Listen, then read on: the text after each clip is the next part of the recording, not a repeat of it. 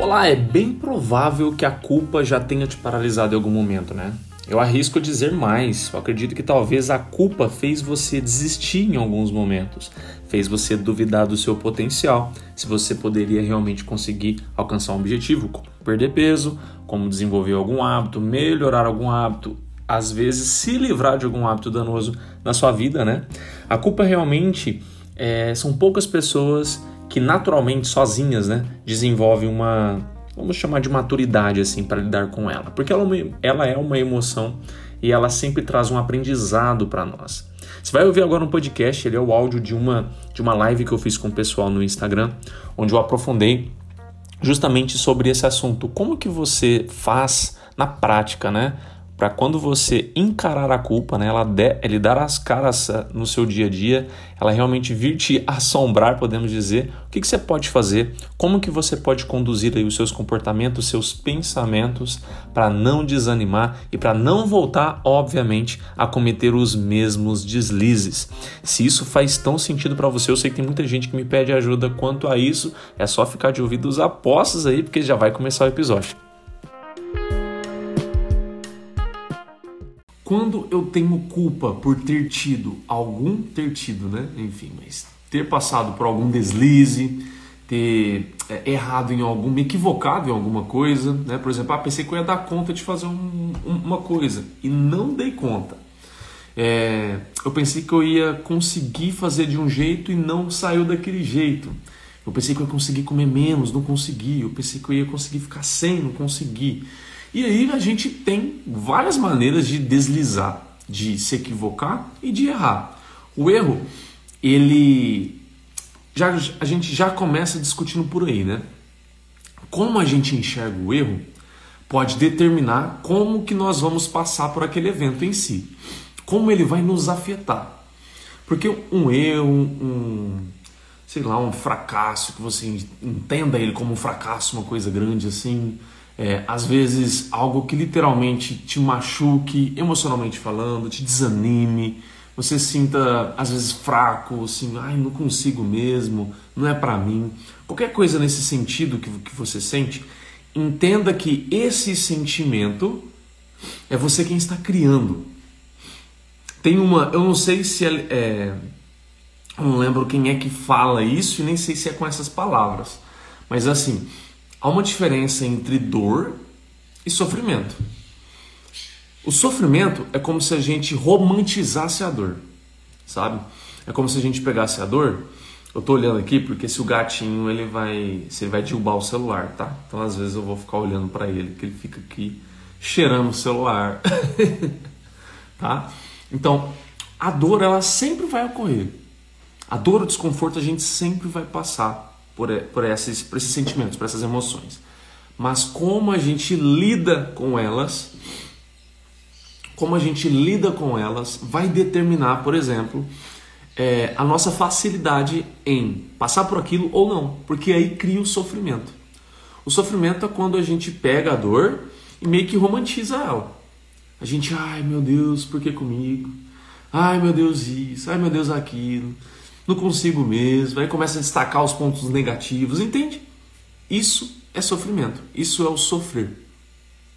É você pega a dor e é como se você pegasse ela pra, pra, pra você, falar, ah, é minha, vem cá, essa dor é minha, e eu errei, eu mereço sofrer. E aqui no YouTube, quem tá vendo pelo YouTube vai ver o gatinho, porque ele tá no meu colo, ó. tá bom? Aqui ele aparece direitinho. Então, esse, essa dor, a gente precisa entender que como que eu vou passar por essas situações? Como que eu vou passar por elas? Tá? É, durante o processo de emagrecimento, de reeducação alimentar, a gente faz escolhas, certo? A gente tem decisões, a gente prioriza algumas coisas, a gente acredita em algumas coisas e às vezes até passa a desacreditar. E é normal que o quê? Ocorram erros. Porque os erros eles são elementos essenciais nessa, nesse processo que vão nos dar feedbacks. E nada mais são que os erros são feedbacks. Tá? Se a gente for analisar criteriosamente, erro é um feedback. Você vai olhar pessoas assim do tipo, cara, existem pessoas que emagreceram, que nunca erraram. Existem pessoas que tiveram algum sucesso na vida, qualquer um, profissional, financeiro, familiar, pessoal, e nunca erraram? Aí eu começo a pensar, né? Bom, não existe. Então, se todo mundo passa por o erro, o que, que o erro é? O erro é um castigo? O erro é uma, uma contestação. Cons, nossa, vai contestar, vai realmente ter uma certeza que aquela pessoa não consegue, que ela é fraca e etc. Provavelmente não, porque essas pessoas conseguiram, né? Então a gente começa a pensar o que é o erro. Então, poxa, o erro é um feedback. O erro ele tá ali para te mostrar que, olha, do jeito que está acontecendo, que você está fazendo, o que você está pensando, o que você está estipulando, talvez não é a forma correta. Então, quando a gente passa a analisar e usar essa visão com o erro, a gente vai eliminando aos poucos aquela emoção da culpa. Porque a culpa nada mais é que um produto do sofrimento. O sofrimento direcionado para você. Um sofrimento que quando, olha só, isso é bem importante, tá? Talvez até algumas mãozinhas assim vão surgir, mas o sofrimento e a culpa vai acontecer quando a confiança não está no devido lugar dela. Bom dia, cara. Quando você não está exercendo a confiança como você poderia exercer, desculpa se às vezes eu olho para cá, olho para cá, tá? É porque aqui está o YouTube e aqui está o Instagram. Mas pensa comigo, quando quando a confiança não está no devido lugar dela, o lugar dela está vazio. Se o lugar dela está vazio, essa pessoa ela se sente mais insegura, menos confiante. Com isso, o sentimento de culpa ele consegue agir mais. Então, inclusive, quem participou da mentoria de ontem, se você não viu, está lá gravado, você pode ver, você vai perceber que em um momento a gente falou bastante sobre isso. A questão de a confiança está no devido lugar na sua vida hoje? Você tem colocado a confiança no devido lugar? O que eu quero dizer com um devido lugar? É como se a confiança ela, ela devesse ocupar um trono na sua mente. Tem um troninho lá para ela. A confiança está sentada lá ou está vazio? Esse trono. Se tiver vazio, outra emoção pode se apoderar desse trono. No caso, se você se sente mais vulnerável, provavelmente vai ser um erro, provavelmente vai ser um sofrimento, provavelmente vai ser a culpa. Bom dia, Jazzy. Passei e ainda passo por erros. Natural, eu também. Todo mundo aqui. Vocês já ouviram uma frase, uma das frases mais eternas que existiu e vai existir? Quem nunca errou, atire a primeira pedra? Já ouviram essa frase? Que, que essa frase tão inteligente, tão eterna tem a nos ensinar? Que todo mundo vai errar. Todo mundo vai errar, todo mundo mesmo. Não importa qual pessoa seja, não existe pessoa evoluída possível para não errar. O erro ele faz parte, como eu disse, o erro nada mais é que um feedback. Ele tá ali assim, ó. Opa, Alan, você ainda pode melhorar nisso, ó. Opa, Jaze, você ainda pode prestar mais atenção nisso. Opa, Camila, isso aqui talvez você não está dando, dando a devida atenção. Nada mais são que feedbacks. Opa, Rafael, você esqueceu disso.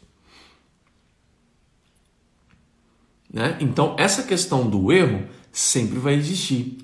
E, é um, e como a gente, como eu estava falando no início da, da live, né? como a gente tem a postura com o erro, é que vai determinar como que a gente passa por ele. Porque se eu brigo com o erro, eu luto com ele, contra ele, para que ele vá embora, me deixe em paz, o que, que acaba acontecendo? Quem está tomando conta daí é o ego, é o ego ferido, não é a confiança. É o ego ferido, com medo de não dar conta, com medo de não ser suficiente. Tá entendendo? Com medo de arriscar. É o ego ferido. Não, eu vai embora, me deixa em paz, etc. Essa postura tende ao quê? A ter um sofrimento. Porque o erro sempre vai estar presente. E se eu não me harmonizo com esse erro, podemos dizer assim, eu sempre vou o quê? Relutar, relutar, relutar, fazer birra, espernear. Já sim, muito verdadeira, né, Camila? É, e eu vou sofrer. Lembre-se, o sofrimento é quando eu decido pegar a dor de um erro, qualquer outra coisa, e abraço ela, falo que ela é minha. Vem cá, dor, você é minha, eu mereço você. Nossa, como eu sou fraco, nossa, como. E aí cria-se o sofrimento. Eu estou romantizando a minha dor. Eu estou colocando a minha dor lá no pedestal. Aí surge o sofrimento. Por que, que tem pessoas que passam por dor sem sofrer? Passam por ela corajosamente, resiliente. Como? Porque a pessoa entende o papel daquela dor. Não está criando um sofrimento, não está romantizando, não está o quê? Criando culpa. Está criando aprendizado. E no, no, emagrecimento isso não vai ser diferente não. No emagrecimento isso acontece demais. Porque se eu passo a olhar, bom dia Rosimeire, porque se eu passo a olhar para como eu me comporto diante de um erro, de um equívoco, de uma escolha mal feita, de um pensamento, de uma estratégia mal tomada, mal pensada, se eu passo a refletir sobre isso e aprender com aquele erro para corrigir, eu passo muitas vezes não necessariamente agradecer o erro, mas ver o erro como uma janela de oportunidade, entende?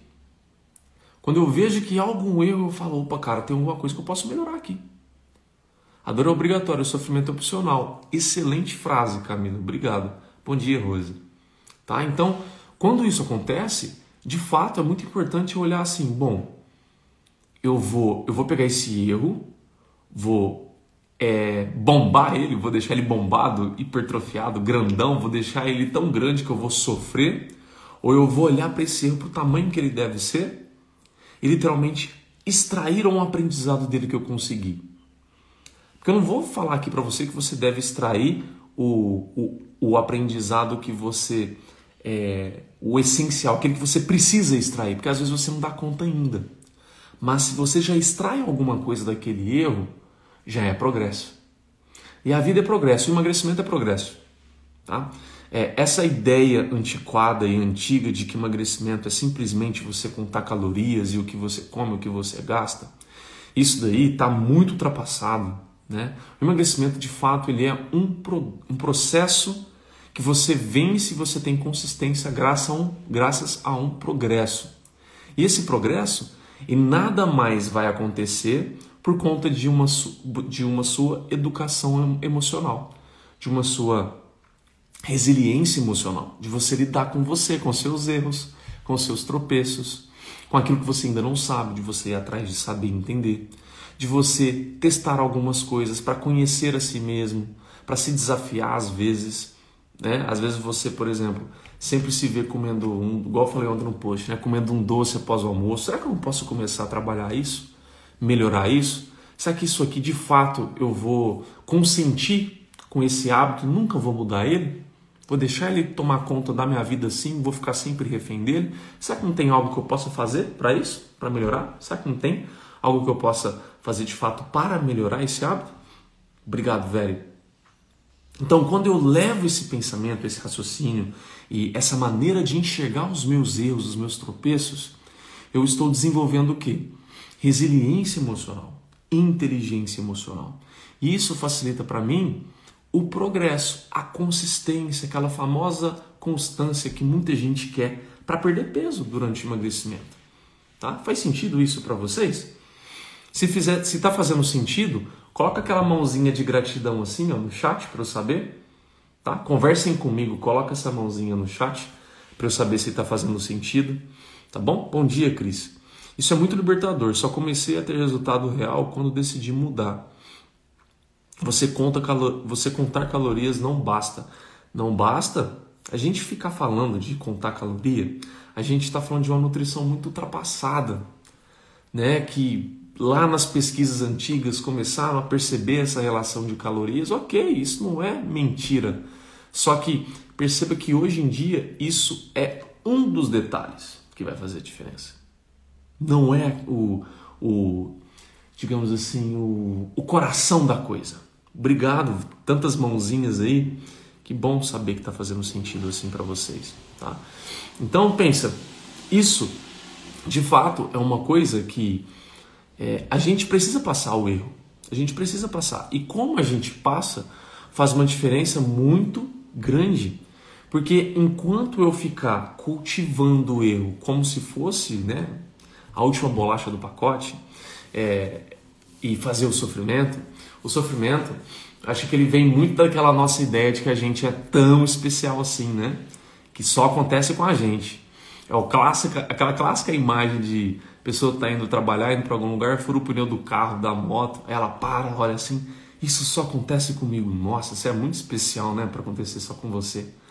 Aquela pedra, aquele caco, aquele prego, ele foi estrategicamente colocado ali para furar só o seu pneu naquele dia. Como um mentor meu diz, se depender de pneu furado, os borracheiros vão morrer de fome, porque só acontece com você. Né? Então esse esse nosso ego ele, ele é muito cego, né? Ele exatamente ele é muito egocêntrico, né? Ele é muito mimado. E quando a gente começa a, a questionar essas coisas, do tipo é só comigo mesmo, é só comigo mesmo ou isso está acontecendo com várias pessoas? Quem tem dificuldade de emagrecer? Sou só eu ou tem muita pessoa? Quem, tem, quem está enfrentando suas próprias sombras, às vezes vícios, coisas para melhorar? Sou só eu ou tem mais pessoas? Quem está buscando, você ri, né, Camila? É, quem está buscando, é, sei lá, comer menos em algum momento, sou só eu ou tem mais pessoas? Eu começo a ver que nunca sou só eu. Eu sou só mais um elemento de todo aquele contexto. E se eu estou errando, tem gente errando. Se eu estou acertando, tem gente acertando. E a minha postura de como eu vou me relacionar com esse erro vai determinar. Está ficando claro para você que está assistindo? Ou para você que vai ouvir depois no podcast? Eu acho que eu vou colocar esses áudios né, no podcast mais à frente, na segunda temporada do podcast. Quem já ouviu meu podcast aí, escreve eu nos comentários. Que é a primeira temporada, né? Eu acho que vou fazer ele até o episódio 300.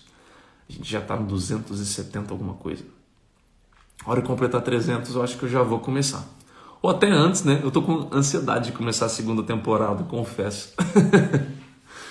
Vamos ver. Mas eu tinha pensado em ir até o 300, mas talvez eu vou até um pouco antes. Mas pensa, se a partir de agora a minha maneira de me relacionar com o erro, com o que eu estipulei, com o que eu fiz, passa a ser diferente, que bom, Kátia. Legal. Provavelmente eu vou começar a desenvolver uma postura diferente com aquele meu vacilo, com aquela minha falta de atenção e tudo mais. Então, sempre quando você se esbarrar com o sentimento de culpa, o que, que eu recomendo que você faça? O que, que eu recomendo que você faça? Inclusive, eu faço isso, tá? Eu faço isso.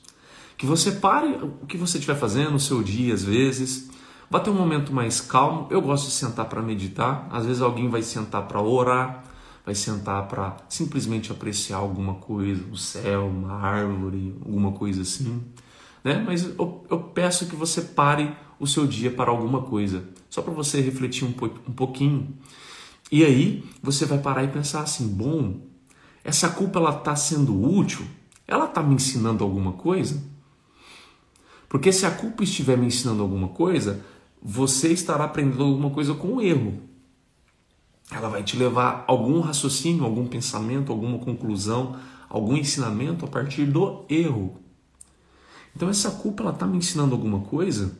Eu estou fazendo um uso útil dessa culpa ou estou romantizando e fazendo dela algo inútil, apenas é, apenas consumindo o sofrimento que ela, que ela me traz?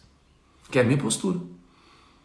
Eu estou só extraindo o sofrimento dela ou estou de fato olhando para ela e fazendo dela algo útil? Porque eu posso fazer dela algo útil. Ela pode trazer algum aprendizado para mim a partir do erro que eu tive. Ela pode apontar. Quando eu me pergunto isso, o que é que eu preciso aprender com essa culpa então?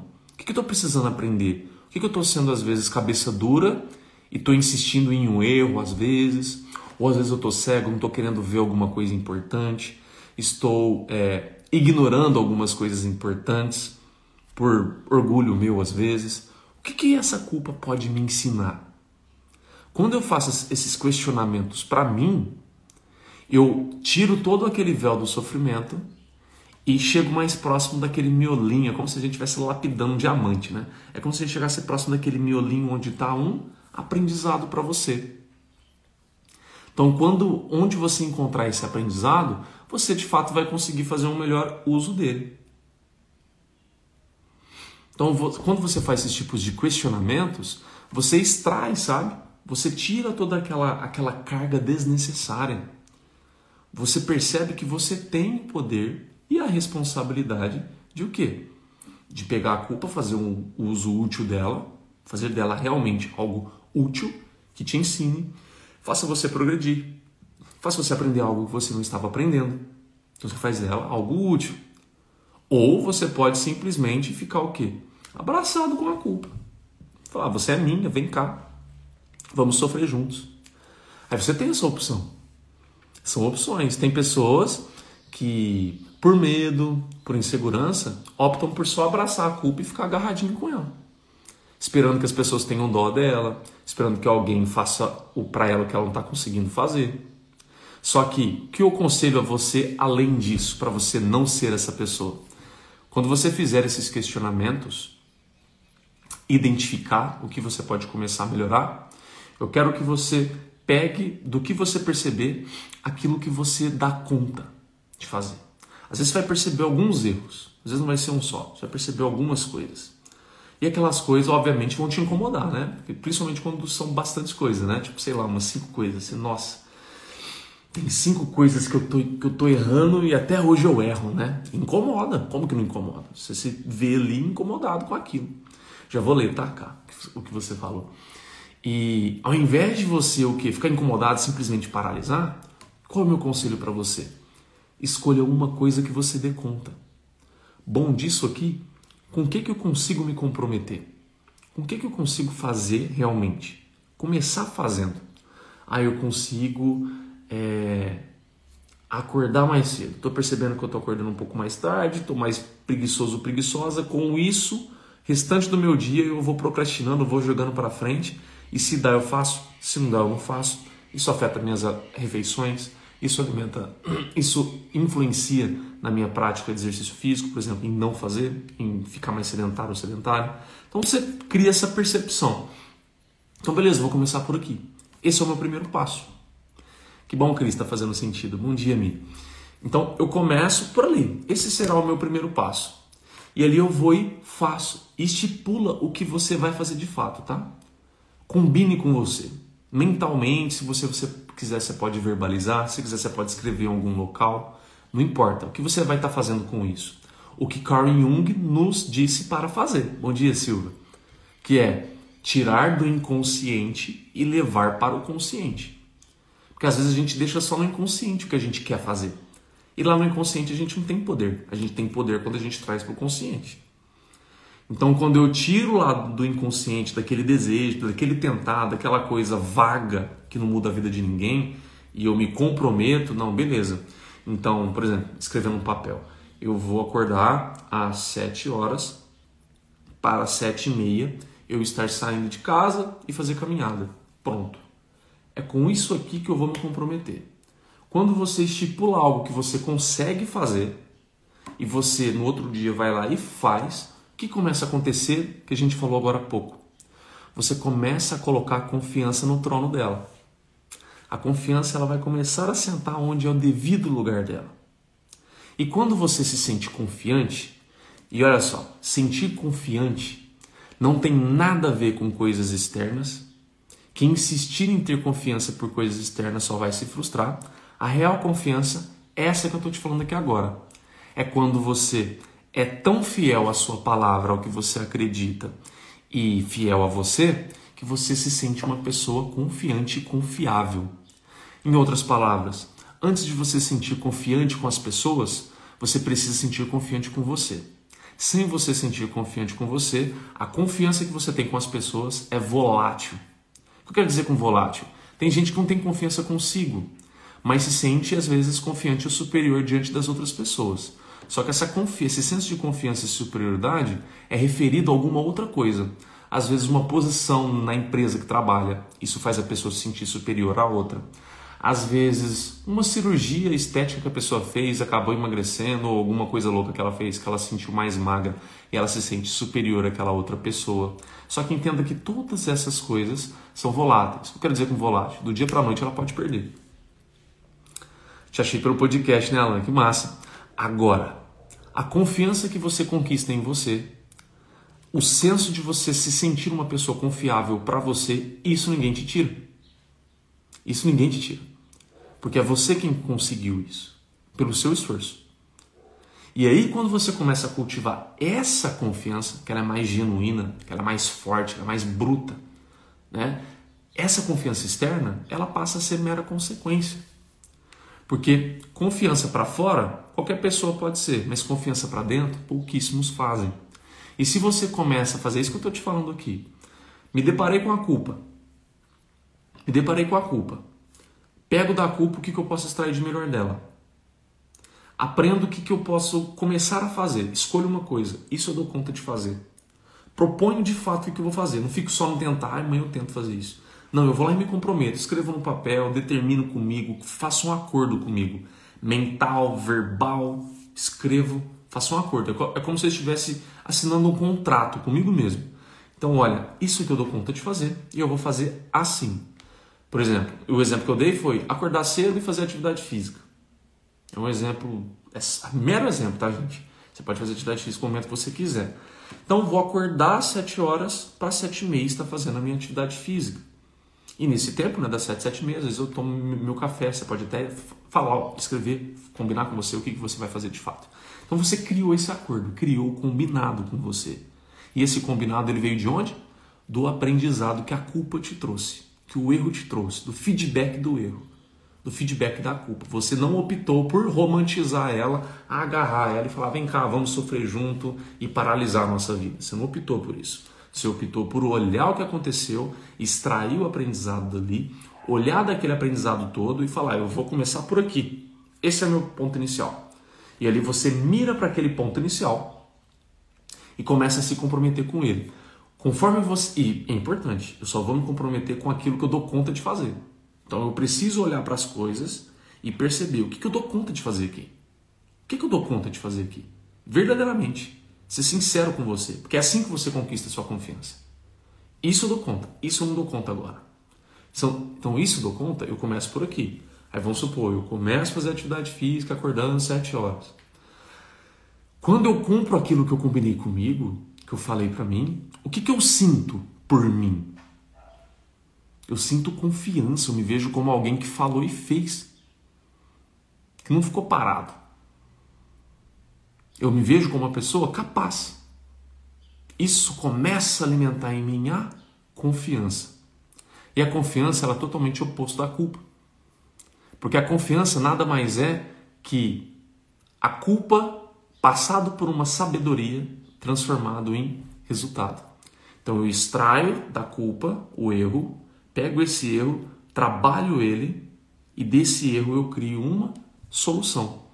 Então eu fui responsável, eu não fugi. Então a culpa não tem mais poder sobre mim, porque a, a função dela era justamente me sensibilizar, causar uma dor para, olha, você não está vendo isso daqui. Olha, você está insistindo em errar aqui. Olha, você está ignorando isso aqui que é tão, que é tão importante. Então eu não ignorei isso. Eu olhei para esses fatores e apliquei apliquei. Então, quando eu me vejo sendo essa pessoa, eu tenho maior resiliência, maior confiança. E isso é um processo, que eu escolhi uma coisa, certo? Depois que você meio que dominar essa coisa, já está tudo bem para você, você se comprometeu ao ponto de transformar aquilo às vezes em um hábito, em uma rotina, aí você pode dar um passo além. O que, eu vou fazer agora? Qual é o meu segundo passo daquilo que eu posso aprender ainda? E eu vou lá e faço. Eu já vou dar exemplos agora, tá? Deixa eu só ver o que vocês comentaram. Às vezes a gente quer viver numa novela mexicana, parece. É, eu também acho. A gente fica fazendo drama, se vitimizando, se culpando. A gente acha que é a última bolacha do pacote, essa é a verdade. Né? Que a gente é tão especial assim. A gente é só mais um aqui, precisando aprender coisas que a gente precisa aprender. então não tem nada de especial, não. Bom dia, Tia Chico Podcast, tá? Você já tinha visto? Vou fazer um Game of Thrones mental para deixar a confiança no seu devido lugar. Ah, entendi. Colocar um trono, né? Do Seven Kingdoms. Já assisti Game of Thrones. É, o que eu ia falar? Então vamos supor que hoje a, a culpa está vindo para você quando você chega do trabalho e come demais. Ou come uma coisa que você não queria ter comido. O que, que a culpa está querendo te falar? Vamos ser sinceros. Não vamos ser vítimas aqui. Vamos ser sinceros, mas maduros. Que, que a culpa está querendo me dizer? Ela está querendo me dizer, talvez, ela pode me dizer algumas coisas, mas talvez que trabalhar não necessariamente precisa ser um sinônimo para sofrer em casa. Ou sofrer já por, por, por antecedência. Porque às vezes você chega com aquela mentalidade, né? De eu mereço, mereço com isso, mereço me recompensar. Mas olha só, quem está no trabalho é você, não é? Você não escolheu estar naquele trabalho? Então nós precisamos ser responsáveis para gerenciar como que nós nos comportamos com esse trabalho, como que ele nos afeta. Não ficar é, aquela vítima do tipo, ah, não tem culpa, eu trabalho num lugar que é muito estressante, eu chego em casa eu preciso comer mesmo. Isso é a vítima. Essa é a criança, o nosso lado criança dando as caras. Então eu preciso lidar mais com o meu lado mais adulto, com o meu lado mais maduro, para conseguir lidar com uma situação dessa. Então, se a maneira como eu estou trabalhando, ontem na, na, na live a gente falou bastante so, sobre isso. Às vezes a maneira como eu estou trabalhando que está me sugando. Às vezes eu sou aquela pessoa que, por exemplo, é trabalha fazendo as coisas de qualquer jeito, mentalizando a hora de ir embora. Ou seja, aquela pessoa que só fica pensando na recompensa, nem se conecta ao que faz nem se conecta à importância do que faz. Às vezes eu sou aquela pessoa que trabalha demais, não descansa, faz coisa pelos outros, além de fazer a sua, faz coisa pelos outros, então eu me desgasto muito. Então quando eu começo a questionar, do tipo, cara, por que, que eu estou sentindo tanta essa vontade de comer quando eu chego do trabalho? É fome? É fome mesmo? Ou não é? Porque às vezes eu percebo que não é fome. Às vezes é vontade de comer, às vezes eu comi quando eu saí do trabalho. Eu não estou com fome, mas eu estou com aquela, aquele anseio de comer alguma coisa. E quando você olha para o seu trabalho, você tem até, até aquela sensação do, do, do tipo assim: ah, mas eu gosto do meu trabalho. Será que realmente você gosta? Ou é conveniente para você pensar que você gosta? Ou às vezes, literalmente, o trabalho é bom, mas a maneira como você trabalha que não é legal. É muito comum, né? As pessoas é, elas começam a trabalhar principalmente em locais públicos. Eu lembro quando eu trabalhei uma época, foram seis meses no HC, e é fácil você se contaminar pela maneira como as pessoas que já trabalhavam lá enxergam o trabalho. Então tem gente que faz de qualquer jeito, tem gente que capricha, tem, tem, tem vários tipos de pessoas lá. E dependendo da, da, da maneira como você enxerga e da maneira como você assimila aquilo, isso vai te afetar. Entende? É, às vezes você pode criar uma ideia de. E tem pessoa que é assim, né? Infelizmente, que tipo, ah, eu tô, eu tô num concurso, eu sou concursado, então eu posso fazer de qualquer jeito. E esse fazer de qualquer jeito cria uma irresponsabilidade latente dentro de você. Cria um desmanzelo, sabe? Um não comprometimento, uma às vezes até um, um tipo de corrupção com o seu próprio cargo de trabalho. Só que pela maneira como você se acostumou a fazer as coisas, é muito confortável, você não muda. E inconscientemente você alimenta uma culpa. Bom dia, Bia. Eu fazia isso, né, velho? É, às, vezes, às vezes a gente faz mesmo. Na época que eu trabalhei lá, eu estava começando a ter uns comportamentos assim também. Foi um dos motivos que me fez pedir de demissão. Né? Eu falei, aqui eu não fico, senão eu vou adoecer. Mentalmente falando. Então é uma coisa que a gente precisa às vezes olhar, porque às vezes de fato eu estou tendo um comportamento por influência do ambiente, por influência das pessoas, pela maneira como eu enxergo o meu trabalho, pela maneira como eu enxergo o que é certo trabalhar. E sempre tem os extremos, né? Aquela pessoa que faz nada, aquela pessoa que faz demais. E aí a maneira como você se desgasta, o estresse que você tem ao longo do, do, do trabalho, isso suga a sua energia emocional, mental, chegando à noite em casa é como se fosse a liberdade.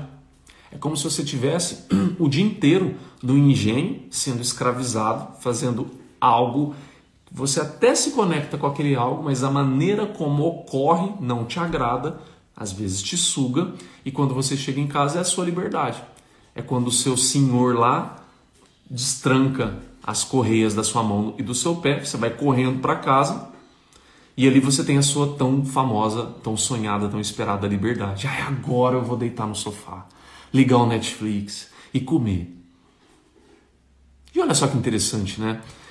A maneira como a gente é, enxerga isso, esse fato de como a gente está lidando com o nosso trabalho, pode influenciar muito o que nós vamos fazer quando chegar em casa. Vai, e, e tá tudo bem, tá? Às vezes isso acontecer. Porque às vezes isso acontece mesmo, a gente é falho. Lembra que a gente é falho? Mas o problema é, isso está acontecendo com frequência? É todo dia, é quase todo dia. Eu chego em casa e tem esse mesmo comportamento. Porque se é quase todo dia, aí é um problema. Aí eu preciso olhar e, e começar a ressignificar isso para mim. Porque uma possibilidade é essa minha, chegar em casa e, ai meu Deus, não vejo agora, agora, agora, agora, Netflix, vou lá na geladeira, pego qualquer coisa, ou ligo o, o iFood, pego alguma coisa, peço alguma coisa, perdão, e como alguma coisa ali para me anestesiar, esquecer daquele dia e esquecer que amanhã tem mais. Ou, olha só que curioso, né? Que é aqui que eu queria chegar.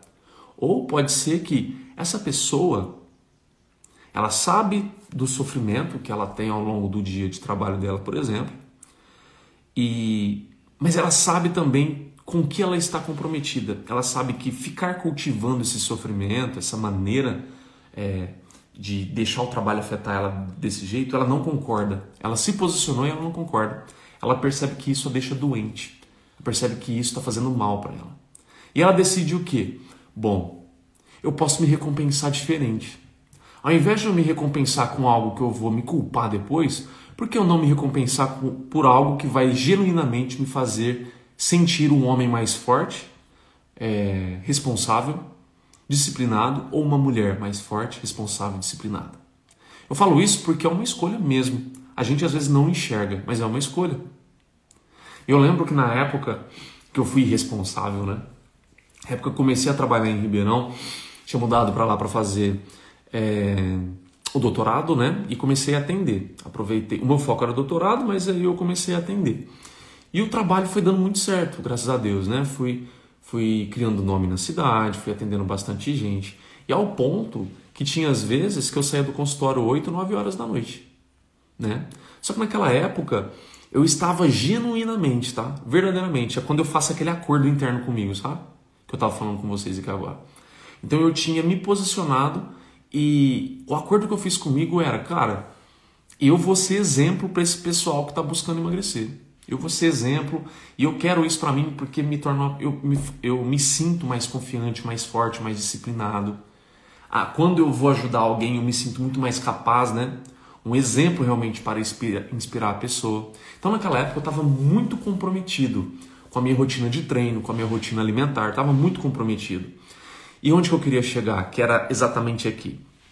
Tinha dia que acontecia, principalmente uma sexta-feira, por exemplo, assim, é, tinha vezes em que eu terminava ali 8 horas da noite, aí na minha mente imediatamente vinha aquele pensamento assim: agora, Rafael, você merece ir para casa, ir na conveniência, do lado onde eu morava tinha uma conveniência, vai na conveniência, pega umas duas long necks, naquela época eu ainda, eu ainda bebia cerveja com álcool, hoje eu bebo sem álcool Vai lá, pega as duas long necks, pede uma pizza e vê um filme, vê uma série, vê alguma coisa. Né? Era a minha recompensa pela semana. Eu enxergava aquilo literalmente como, como um troféu. Às vezes isso acontecia. E conforme eu fui me educando nesse processo que eu estou te passando aqui hoje, esse processo de decidir, ele foi muito mais presente. Antes, às vezes, acontecia de maneira o quê? Impulsiva. Ah, hoje eu mereço. Mas conforme eu fui me educando e trazendo essa consciência, eu passei a trazer o poder de escolher mesmo. E quando eu comecei a trabalhar isso, tinha sexta-feira, estou falando isso que era principalmente na, na, sexta isso, tá? Acontecia outros dias também, mas a sexta tinha. De 10 sexta, 9 acontecia isso. era tipo assim, tá bom? Então, quando acontecia, aliás, conforme eu fui educando e eu fui aprimorando esse meu poder de decisão, podemos dizer assim, tinha sexta que eu escolhia. Eu falava, não, hoje realmente, hoje eu vou para casa. Eu namorava ainda, né? Morava ainda com a, com a minha ex-namorada. Falava, eu, ela, a gente vai lá fazer alguma coisa agora, vamos fazer alguma coisa juntos. E beleza. Só que tinha vezes que vinha aquele pensamento e eu pensava assim: não, não vou. Hoje eu quero sair daqui, vou para academia, a academia ficava aberta até 10, 11 horas da noite, não lembro. Vou para academia porque ao eu chegar na academia, eu vou sentir a recompensa. Porque eu via que havia duas recompensas possíveis. Bom dia, Marco. A recompensa é simplesmente me largar no sofá, comer, beber, assistindo alguma coisa, que era uma. Eu não senti orgulho dela, ela era gostosa, mas não senti orgulho dela. Mas aquela, quando eu chegava, eu colocava o pé na academia, colocava a minha digital na catraca, entrava, ia lá no vestiário, trocava, trocado. A hora que eu chegava na academia e olhava assim, principalmente à noite, quando ela estava mais vazia, nossa, cara, eu falava, ah, agora o papai vai brincar. Então eu adorava, era uma coisa que eu adorava realmente. Por isso que é importante você gostar de algo que você vai usar às vezes como uma recompensa estratégica em situação assim. Que legal! Eu espero que você esteja gostando desse episódio, hein? E se foi útil, se está sendo útil para você, eu peço para que você coloque na plataforma que você estiver me ouvindo aí, seja o Spotify, no Apple, no Google Podcast, em qualquer outro, avalie esse podcast. Coloque aí quantas estrelas, coloque um comentário dependendo de como a plataforma é, porque assim você me ajuda a entender como que esse meu conteúdo está te ajudando. Se está fazendo realmente diferença no seu emagrecimento. Eu vou adorar saber e assim você também ajuda outras pessoas que vão ver esse podcast e vai saber se realmente pode ser útil para elas. Então, deixa aí cinco estrelas que eu vou ficar muito feliz. Agora vamos continuar com o episódio. E perceba uma coisa, eu não falei em nenhum momento do que eu não gostava do meu trabalho, muito pelo contrário, eu gostava. Só que o senso de eu me ver esforçando tanto, tendo sucesso, ajudando bastante gente, isso criou na minha cabeça o gatilho de recompensa. Não, Rafael, você merece. Olha que semana incrível que você teve. Atendeu fulano, fulano, ciclano, ajudou. Olha o resultado que eles tiveram, graças a você. Então aquilo ali batia na minha mente como uma, vai lá, você merece. Naquela época eu não estava tanto com doce, não. Era mais pizza e cerveja. Teve outras épocas que eram mais o doce, mas isso é de épocas, né? É, é, do, é do que você gosta. E para quem me conhece sabe que as duas coisas alimentares que eu mais gosto, eu gosto de tanta coisa, tá gente, mas duas coisas que eu mais gosto é realmente chocolate e pizza. Então nessa época eu bati muito forte isso em mim. Só que a maneira como eu comecei a me educar, eu comecei a verdadeiramente pensar, falei, cara, se eu me vejo toda santa sexta-feira, eu vindo para casa com essa ideia de merecimento, sentar, beber e comer, eu me vi sendo, em questão de anos, desculpa, tá? Isso não é preconceito, mas não é uma coisa que eu quero para mim. Não é uma coisa que eu quero para mim. Mas aqueles homens é, que, que acabam ficando desleixados na vida, largados na vida, tem até um sucesso financeiro para o profissional, mas está ali com a saúde ó, no pescoço, gordo, sem saúde, infuncional, às vezes dependendo de medicamento. E definitivamente eu me posicionei e falei: Isso eu não quero para mim. Jamais, eu não, não me permito me ver assim. Inclusive, isso é uma coisa que nunca entrou na, na minha cabeça, uma coisa que nunca quis para mim. Nunca mesmo. É um dos meus motivos que fazem o quê? Persistir nos meus hábitos e tudo, tá? Tem gente que olha assim e fala, o Rafael ele é muito disciplinado e tudo. Muito pelo contrário. O Rafael soube se posicionar para o que ele queria e o que ele não queria. Esse posicionamento a nível de princípio para ele, dá a ele disciplina. A pessoa que não sabe se posicionar, não sabe o que quer verdadeiramente, defender aquela bandeira, ser um guardião do que quer, se posicionar verdadeiramente, não fica em cima do muro, essa pessoa ela tem uma facilidade quando ela se posiciona. Quando ela não se posiciona, ela tem dificuldade, porque ela não sabe verdadeiramente o que ela quer. E normalmente são pessoas que o quê? Não não aceitam perder para ganhar. Esse é um dos grandes problemas. É um dos, estou falando que é só ele, mas é um dos. A pessoa que não consegue se posicionar é aquela pessoa que ela vê benefício em tudo e ela não consegue desapegar de nenhum deles. Não, mas quando eu como me sinto tão bem, ela não consegue desapegar desse prazer para ter outro tipo de prazer. É o apego que prende ela. Então, quando ela decide desapegar, ela encara isso, não, eu vou perder isso para ganhar outra coisa. Tá tudo bem, eu pago os preços. Quando ela vê isso, as coisas começam a mudar para ela. Quando ela tem esse posicionamento, quando ela decide. No começo, bom dia, Flávia, perdão, tá? Não tinha falado bom dia. Seja bem-vinda. No começo do meu processo de mudança, eu pedalava muito, mas tinha a padaria no fim da trilha, que vendia pastel e caldo de cana. Chegava a postar a recompensa dos campeões. Tudo bem, é uma maneira que você enxergava antes. Assim que reparei que isso era incoerente com o que eu queria, eu parei. Ótimo, tá vendo? Parabéns. É isso aí, cara. É isso aí. É, eu, eu poderia fazer isso também. Né? Eu poderia. Onde eu corro tem. Agora de, de, de domingo, eu vou correr daqui a pouco, tem uma feira ali. Eu poderia parar lá e comer. Só que eu sei que aquilo não é um retrato do que eu quero para o meu domingo. Eu quero me sentir no domingo, vamos, vamos dar esse nome aí, um campeão. Não um dependente de pastel. Quero me ver como um campeão. Campeão que faz o que quer fazer ali, que propôs fazer, sem precisar daquela coroa, porque ele já é a coroa, ou ela já é a coroa, por ter conseguido fazer uma coisa que combinou consigo mesmo. O pastel tem um momento dele, não estou falando para você não comer pastel. Mas vai ter um momento de você comer o pastel. Mas não vamos é, contaminar a ideia de, de você decidir uma coisa para você e querer coroar com uma coisa que não tem nada a ver, algo que você decidiu para você. Tá entendendo? É isso que eu fazia lá atrás, eu comecei a aprender a fazer. E aí, sempre quando eu tinha aquela dificuldade, aquele impasse, e eu tinha mesmo, tá, gente?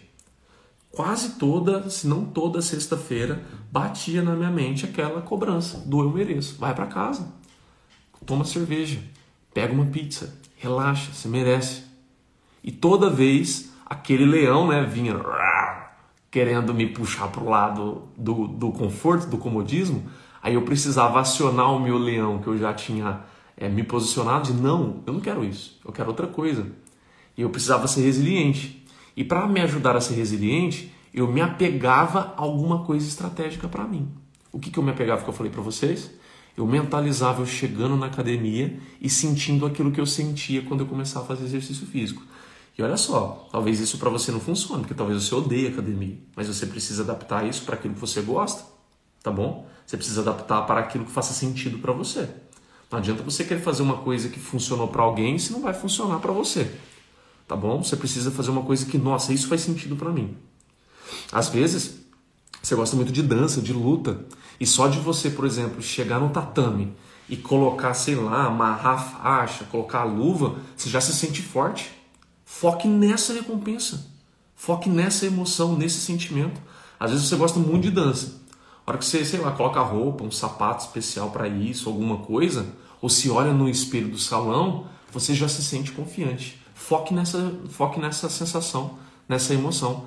Por que, que o nosso hábito confortável é tão forte? Porque a gente mentaliza ele também. A gente se vê lá deitado no sofá, tudo com todo aquele prazer. Aí o cérebro já começa a secretar neurotransmissor conectado àquele prazer. Aí fica irresistível.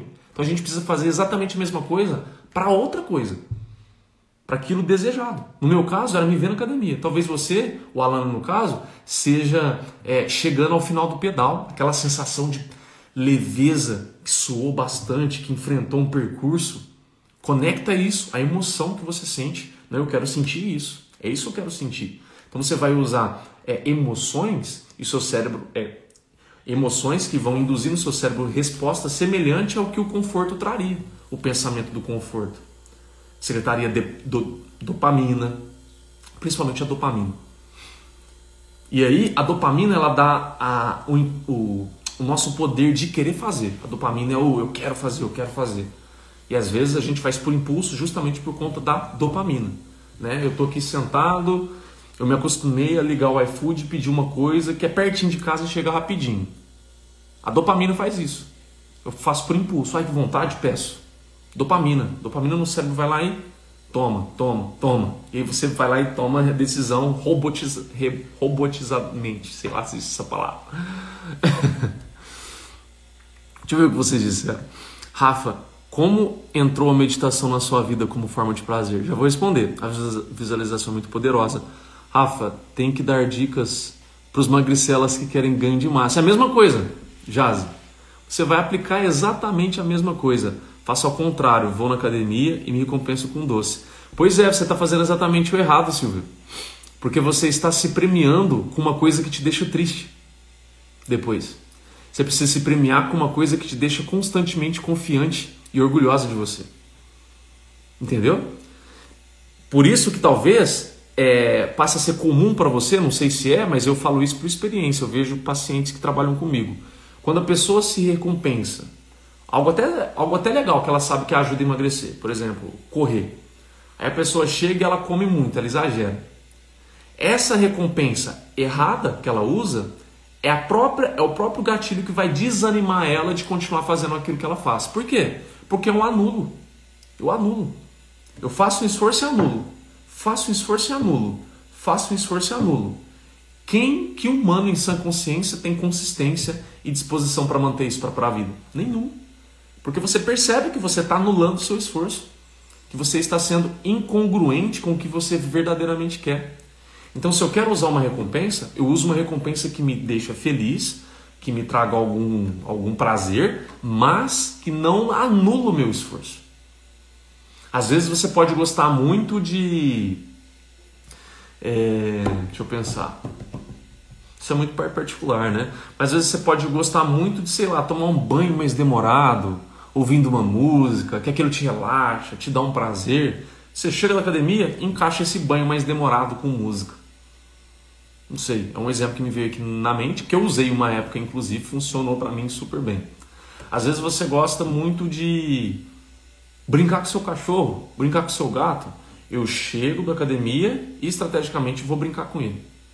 Então eu passo a usar uma recompensa que me deixa feliz, que me traz uma emoção positiva para o que eu quero e que vai me deixar orgulhoso de mim depois, não com culpa. Não vai anular o meu esforço. Fiquem atentos a isso. Se essa recompensa anula o seu esforço, você está assinando o contrato de daqui a pouco eu vou desanimar. Porque é assim que acontece, tá bom? Mas, Jazi, como eu estava dizendo, é, para quem quer ganhar peso, é exatamente a mesma coisa. Por exemplo, eu sempre tive dificuldade com o meu peso. Vou colocar aqui no YouTube, pessoal, também. Desculpa, tá? Às vezes eu esqueço de, de, de olhar para cá no YouTube, pessoal. É, mas as, é, antes comigo eu tinha essa muita dificuldade também com ganhar peso, né? Até hoje eu tenho, mas hoje para mim isso não interfere mais em nada comigo, né? Eu sou muito feliz com o corpo que eu tenho. Imagina, Silvio. É... E aí, você precisa da disciplina da mesma maneira, porque as pessoas que, que não ganham peso, elas comem mal da mesma maneira que uma pessoa que ganha peso. Falta a questão da congruência ali com o que ela quer. E normalmente a pessoa que, que não ganha peso, ela só vai ganhar peso por músculo, pela minha experiência. Eu fui assim. E outros pacientes que trabalharam comigo também mais magros, que não conseguiam ganhar peso, era assim também. Por quê? Porque o metabolismo ainda não tem a capacidade tão assim é, relevante para depositar gordura. Então ele, ele é mais eficiente nesse, nesse processamento energético de não depositar gordura. Então ele não deposita. Só que em contrapartida, você pode ficar doente da mesma maneira. Né? Eu já conheci gente que você olha para o corpo, você fala pessoa saudável, mas por dentro os exames estavam tudo ruim. A pessoa estava, não vou usar a palavra podre, mas estava doente por dentro. Né? Então a gente precisa ter essa, essa consciência. E aí a maneira que você vai ter para ganhar, ganhar peso é a que eu fiz antes para ganhar peso lá atrás é musculação, crossfit, são atividades que vão trabalhar hipertrofia em você. E aí você precisa de o quê? Isso tudo que eu estou te falando aqui, essa disciplina, essa relação com a comida, essa relação com você, com o seu lado mais emocional, de como você se recompensa, onde que você se sabota. Você vai usar exatamente a mesma coisa, só que para ganhar músculo, para trabalhar a sua hipertrofia. E isso vai trabalhando em você um senso de confiança, um senso de responsabilidade você vai tendo uma autoestima melhor até que você se harmonize com um corpo que te faça bem. Tá entendendo? Mas o processo é exatamente o mesmo. O que acontece é que você come mal, tem maus hábitos e não ganha peso. E tem gente que ganha peso. Só que seu objetivo é justamente ganhar peso. Então você vai fazer exatamente o que eu estou falando aqui, que para as pessoas elas usam para perder peso, mas para ganhar, no caso, mais tecido muscular. O que, para ser bem sincero com você, é mais difícil do que emagrecer, tá? Por quê? Porque para o nosso corpo, hipertrofia custa muito mais que emagrecer. Para emagrecer para o corpo é mais fácil. Para ganhar músculo é mais difícil. Então eu falo isso por, por experiência própria. Né? Muitas vezes a minha rotina de treino era meio insana, minha alimentação era meio insana para conseguir subir ali 2, 3 quilos de massa muscular, né? E para perder peso, às vezes com esforço menor, você perde 2, 3 quilos tranquilamente. Então, precisa ainda ter mais foco, ainda mais disciplina para você conseguir fazer isso, tá, meu amigo? Agora eu vou falar sobre a meditação aqui, ó, que o, o Marco perguntou. Rafa, como entrou a meditação na sua vida como uma forma de prazer? Por necessidade, para ser muito sincero com você. Eu estava em um momento da minha vida com. A sensação era meio que de perdido mesmo sabe? Eu não, eu não tinha confiança e certeza nas decisões que eu tomava. É, eu queria me conhecer mais, porque eu percebia leves. Aquele post que eu fiz essa semana, né? Sobre o Rafael de antes, Rafael de hoje. Naquela época eu estava começando a perceber os flashes de irresponsabilidade minha, de vitimismo meu. Por isso que eu falo que tem gente que nem percebe. Age da forma que acostumou a agir. A pessoa é vitimista e nem percebe, nem se dá conta que é vitimista. Não sou vitimista, não. E eu era, mas não tinha consciência. Eu estava começando a perceber essas coisas. E na época eu entrei em contato com a meditação porque algumas pessoas que eu seguia pela internet, que, que eu tinha contato virtualmente, faziam. E as pessoas estavam começando a comentar dos benefícios da meditação. E eu tinha muito preconceito, como eu já falei, né? Eu achava que meditação, ah, mas isso aí é coisa para quem tem tempo. É que mais que eu pensava? Era coisa para budista, eu pensava. Eu pensava que era coisa para monge, né? essas pessoas iluminadas. Eu tinha todos esses preconceitos. Até o ponto que eu decidi calar esses preconceitos, que eu vi pessoas praticamente iguais como eu fazendo, falei, ah, vou fazer também. E quando eu comecei a fazer, claro que foi muito estranho, porque eu nunca tinha meditado na minha vida, né? nunca tinha meditado na minha vida de fato. E eu lembro que eu comecei fazendo meditações guiadas, né? até hoje eu faço guiado, até hoje. Eu me adaptei, eu gosto de meditação guiada. É, eu fazia de 3 minutos, depois comecei a fazer de 5 minutos.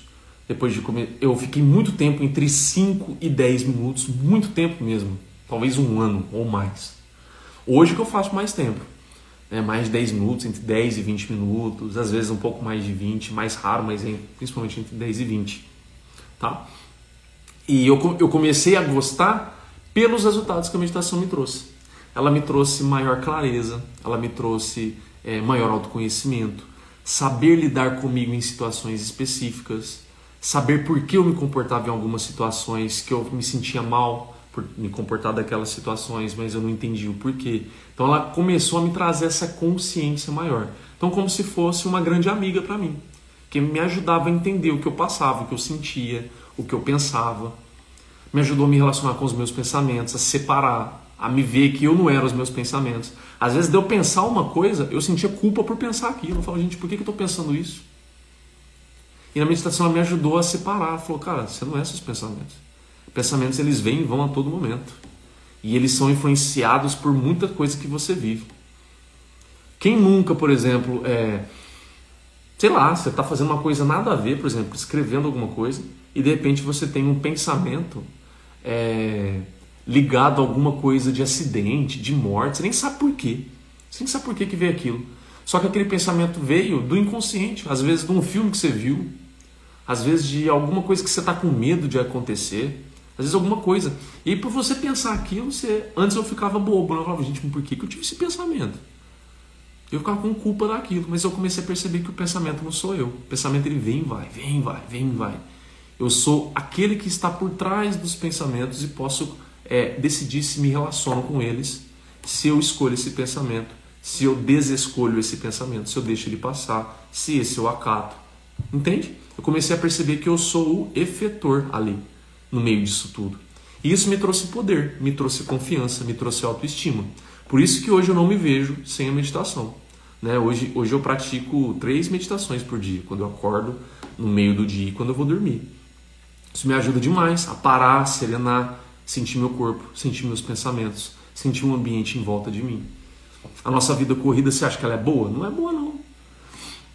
As pessoas na, na mídia pregam que é boa faz, passando essa ideia de status, status, de dinheiro e etc. Mas sua vida ela está passando, está passando, está passando. Como não sei se é atual ainda, mas na época era presidente do Uruguai, né? Ele falou uma coisa que me marcou para sempre. Ele falou: quando você compra uma coisa, você não está comprando com dinheiro, você está comprando com o tempo da sua vida. Aquele dinheiro que você deu ali é, uma, é um símbolo que compacta tempo da sua vida que foi necessário para conquistar aquilo. Então você está trocando um bem material pelo tempo da sua vida. E aí eu lembro dos desenhos que eu assistia quando era criança, que tinha um, um cara mal que chegava e tipo fazia esse acordo, né, com as pessoas assim do tipo, bom, para você isso vai custar 10 anos da sua vida. Aí a pessoa lá fazia e envelhecia 10 anos. Aí eu me vi naquilo, falei, cara do céu. Tem muita coisa que a gente se vê fazendo no, no automático, a gente nem se pergunta porque a gente está fazendo, por que disso. Né? A gente vira mero passageiro da nossa vida, a gente não está ali no mastro, na direção, né? Tá um pouco filosófico, né? Mas veio dessa pergunta aí do meditação. Mas enfim, a meditação me trouxe essa consciência maior, né? De, de ter esse, esse, esse posicionamento melhor na, na, minha vida. Então não me vejo sem isso mais, Marco. Bom dia, Poli. Tem muita dificuldade, o Jazi falou. Sim, é natural eu também tinha, tá? Mas o, o foco é você realmente se conectar com o que você quer para você. Tá? Porque hoje possivelmente você, é, você se acostumou, você gosta do que você faz hoje, com seus comportamentos, com a, sua, com a comida que você come, com seus hábitos em si, porque você tem benefícios com isso. Tá? Tem uma frase que eu li ontem, eu estava lendo um artigo né, sobre mentalidade de um cara que eu sigo em um blog, e ele citou uma frase do Tony Robbins, mas eu não vou lembrar agora, mas a essência dela era era mais ou menos nesse sentido, sabe? Assim, é, você não consegue mudar porque nesse seu antigo comportamento, nesses antigos hábitos, tem muitos benefícios para você. E aí você não consegue, é, emocionalmente falando, enxergar os benefícios de mudar maiores do que aqueles benefícios de onde você está agora. Então você ainda enxerga os benefícios de onde eu estou agora como mais positivos, melhores do que o de mudar. Enquanto você valorizar mais os benefícios de agora, você nunca vai se abrir para os outros benefícios e, consequentemente, você fica amarrado. É como se fosse um apego mesmo. Você abraça e se apega ao que você tem hoje, da sua vida confortável. E você não consegue se enxergar sem aquilo. Porque às vezes, olha só, isso é tão forte, que às vezes, se você perceber que se você começar a mudar essas coisas, alguns amigos, a participação de alguns amigos e familiares na sua vida muda radicalmente. Para mim aconteceu isso. A partir do momento que eu comecei a valorizar muito mais a minha saúde, automaticamente, não estou falando que é porque eu não gosto deles, amo eles, mas é, começou um afastamento dessas amizades. Então, olha só como isso é tão forte. Eu topei pagar o preço disso. Foi difícil para mim isso, foi uma dessas decisões mais difíceis na minha vida.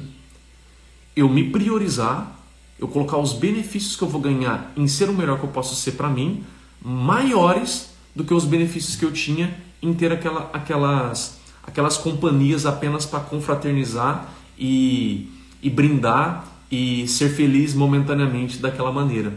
Eu fui começando a ressignificar o sentido de amizade na minha vida. Não estou falando que, por exemplo, eles não sejam amigos, são sim. Amo eles, só que chegou um momento da minha vida em que eu percebi que eu precisava de amizades mais profundas. Amizades que verdadeiramente é, não vão criticar alguém quando esse alguém, alguém quer melhorar. Se alguém critica você quando você quer melhorar, é que esse alguém está criticando a perda que essa pessoa vai ter em você não ser aquela companhia que a faz vivenciar aqueles prazeres. Não sei se ficou confuso. Por exemplo, se eu sou um grande amigo da Kátia de beber cerveja, e a Kátia ela chega um momento onde ela se posiciona e ela percebe que aquilo não é algo que ela mais quer para a vida dela, automaticamente isso expõe em mim que eu não consegui tomar essa decisão e automaticamente também me expõe que eu não vou ter mais o benefício de conviver com ela tendo aquele benefício que eu gosto. Automaticamente o meu valor para o que eu dou a ela reduz se o meu foco é em beber. Agora, se o meu foco é na amizade, isso não importa. Porque se ela está realmente querendo melhorar, eu fico feliz por ela por mais que eu não vá melhorar, mas eu fico feliz por ela. Agora, quando o foco é simplesmente em compartilhar momentos e tudo mais, os sentimentos que tem naquele momento, que é, que é saudável, todo mundo gosta disso, né? parar para beber, comer junto, etc. Todo mundo gosta. Mas se fica apenas nesse raso e depois desse raso não tem profundidade, aí é uma escolha que você precisa fazer. E eu tomei essa escolha. Eu comecei a me colocar em prioridade. E como isso independe, independe de religião, tá, gente? Mas eu me conecto com Cristo. Então, é, o Cristo ele mostra pra gente que quando você vai se posicionar na sua vida para buscar alguma coisa é, valiosa para você, você vai se sentir sozinho. É natural. A estrada você vai sentir sozinho em algum momento. Porque as, tem, a maior parte da, das pessoas não escolhem isso. Elas escolhem ainda conviver naquele prazer do, do mundo mesmo. Agora, o prazer de ser o melhor que você pode ser, e eu não estou me colocando com santo aqui com nada, hein, pelo amor de Deus. Mas eu estou colocando que eu decidi me melhorar, eu decidi focar em coisas importantes para mim, priorizar essas coisas, me posicionei. Isso passou a ser um princípio para mim de vida. Então, quando eu escolho isso, automaticamente o Rafael precisa estar responsável com o preço disso. O preço disso é algumas vezes se sentir sozinho. O preço disso é muitas vezes ser julgado, criticado, não entendido. O preço disso às vezes é se sentir desanimado, porque olha para o lado e às vezes se vê sozinho. É o preço. Só que se você decidiu pagar esse preço e decidiu continuar é, construindo essa vida que você quer, literalmente você vai conseguir isso. E sabe o que é melhor disso, inclusive? É, se você acredita, por exemplo, em uma espiritualidade, alguma coisa maior que você, essa sabedoria, esse amor maior, não vai te deixar desamparado sozinho. Depois que eu comecei a fazer isso, outras pessoas alinhadas e compatíveis com essa minha nova decisão começaram a surgir na minha vida, começaram a se aproximar de mim. E hoje eu tenho, eu posso dizer para você que eu tenho amizades mesmo, assim, amizades verdadeiras. Amizades que tipo respeitam qualquer decisão, que não vão me julgar, que vão estar do meu lado, que vão me apoiar. E eu não tinha tanto isso. Eu tinha em alguns casos, mas não tanto quanto eu tenho hoje. Entende? E não quer dizer que aquelas minhas outras amizades eu me desfiz, não gosto, muito, muito pelo contrário. Oro por elas, fico feliz por elas, pelas coisas que elas estão conseguindo fazer, alcançar. Algumas estão construindo famílias, né? tendo filhos, fico muito feliz por isso e tudo mais. Mas sabe quando você percebe que o estilo de vida daquelas pessoas não mais se encaixam com você? Vocês estão percebendo que assim, a gente está tendo um, um tipo de conversa aqui muito mais profundo, né? Só que percebam que tem conexão com o tema de hoje, que é a culpa. Muitas vezes você se sente culpado, sabe por quê? Porque no seu inconsciente você sabe o que você quer, mas no seu consciente você não desapega dessas coisas. É como se você considerasse, batesse o martelo falando que assim, sem essas pessoas, sem essa minha vida, sem esse tipo de prazer, eu não consigo ser feliz. É como se você desse esse veredito para você. E você é obrigado a conviver com essa infelicidade. Você nunca vai encontrar a felicidade que você pode encontrar. Uma felicidade mais genuína de ser você, de melhorar a si mesmo. Tá fazendo sentido isso para vocês? Estou vendo várias mãozinhas, que bom. Deixa eu ver o que vocês disseram aqui. Me sinto assim às vezes, é natural. Isso é real. Verdade. Mas a minha vontade de mudar é maior e eu posso e eu quero mudar. Uau, Rosemary, que incrível! Parabéns, você pode mesmo.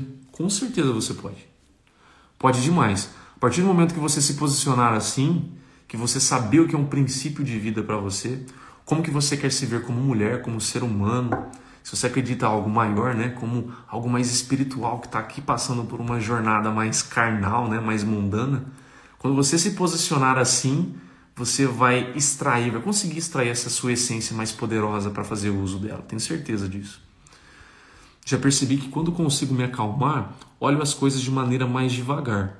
Consigo comer menos, me organizar melhor. Tá vendo? A gente está falando sobre meditação, né? Ela te ajuda com isso, Marco. Sônia, não tinha visto ela. Bom dia, Sônia. É, quando a, a meditação ela te, ela te, ajuda muito a manter essa calma mais frequente, né? essa consciência mais frequente. E aí você consegue muitas vezes ter uma facilidade maior em, em se posicionar em algumas coisas, valorizar outras, chegar no momento de uma refeição comer de uma maneira mais calma. É possível. Tá? Fica mais possível.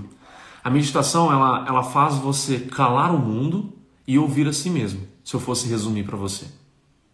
Então, para quem quer se melhorar, para quem quer se conhecer, ela é um caminho incrível, porque ela faz o mundo calar e, e se sentir, se ouvir. Então você entra em contato com você.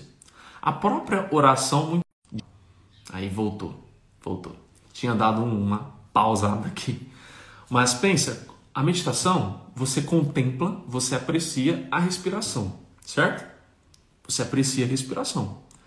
E na oração, você aprecia, por exemplo, a sua fé, o pensamento de algo divino. Então é uma maneira de meditar também. Tá? Então, para quem não consegue, às vezes, sentar, parar a respiração e acalmar, sentir a respiração, né? Às vezes você não consegue nesse momento. Se você consegue orar, vá orar. Tá bom? Faça a sua oração, se conecte ali, sinta essa sua fé.